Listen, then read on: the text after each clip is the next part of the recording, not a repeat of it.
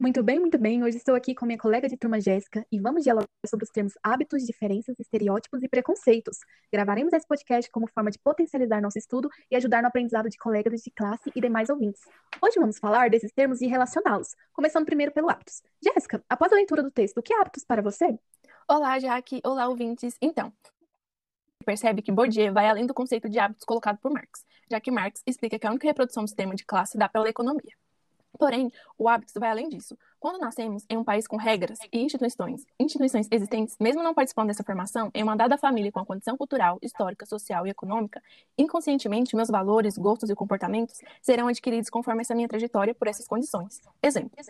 Se meus pais são de classe baixa, que teve curso superior, me levou sempre para a universidade, desde bebê, criança e jovem, logo vou me comportar conforme ao local, sem ao menos nem pensar. Ninguém se pergunta o porquê eu ajo assim nesse local. Pensamos muitas vezes que é um gosto nosso, uma personalidade, uma escolha, mas é porque algo foi instalado em nós.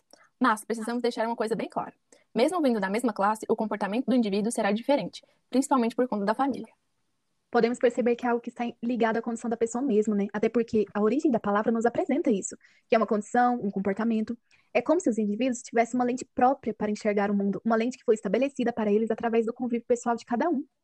Verdade, né, Jaque? Agora, com relação aos vídeos que assistimos, o que você pode notar referente aos termos centrais da nossa conversa?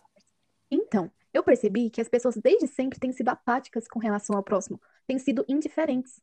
Na questão da diferença, temos isso pela discriminação que há, que colabora para o problema relacional de interação entre a pessoa deficiente e a sociedade. E a origem da palavra diferença vai trazer o termo de ferro do latim como colocar de lado, de certa forma, é ignorar. Já referentes aos estereótipos construídos são uma via de versão única. Uma única história é contada e aderida referente aos povos, havendo também diferença quanto aos estereótipos, que no original é um modelo sólido, ou seja, um modelo formado na sociedade ou dentro da família.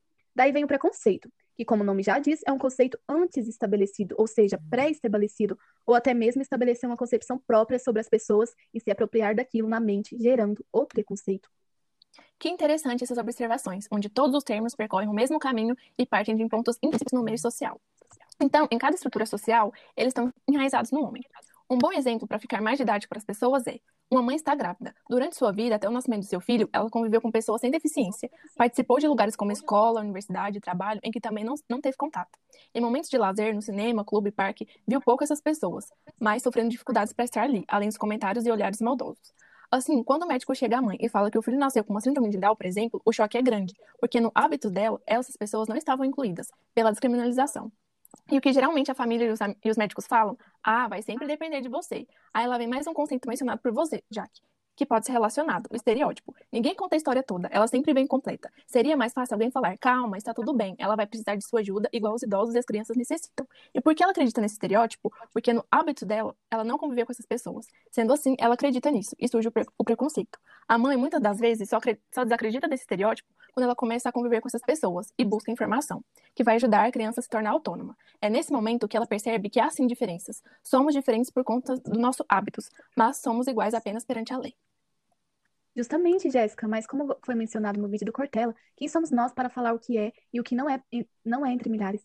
Somos somente um entre milhares e devemos saber lidar com o outro da forma como ele é e com a história que ele tem.